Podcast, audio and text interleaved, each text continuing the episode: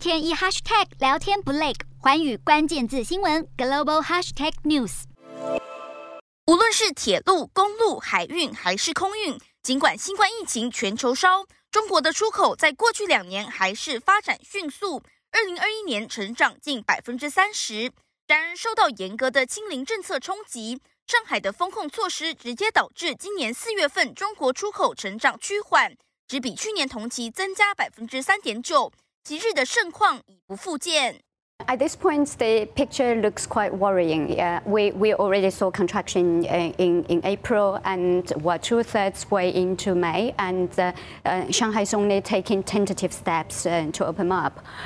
中国有四十一个城市还在执行严格的防疫措施，这些城市的 GDP 占全中国的百分之三十。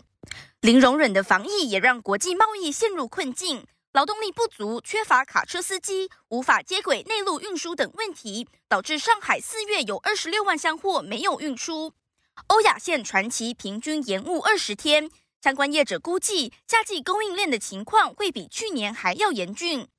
较为乐观的业者原本期待中国出口的机制可以透过防疫泡泡复工来克服，让劳工在工厂工作生活彻底与外界隔绝。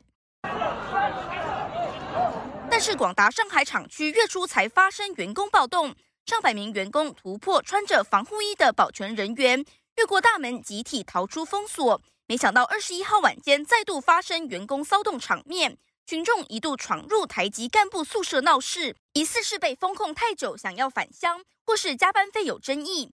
广达表示已和员工沟通平复骚动，相关产线不受影响。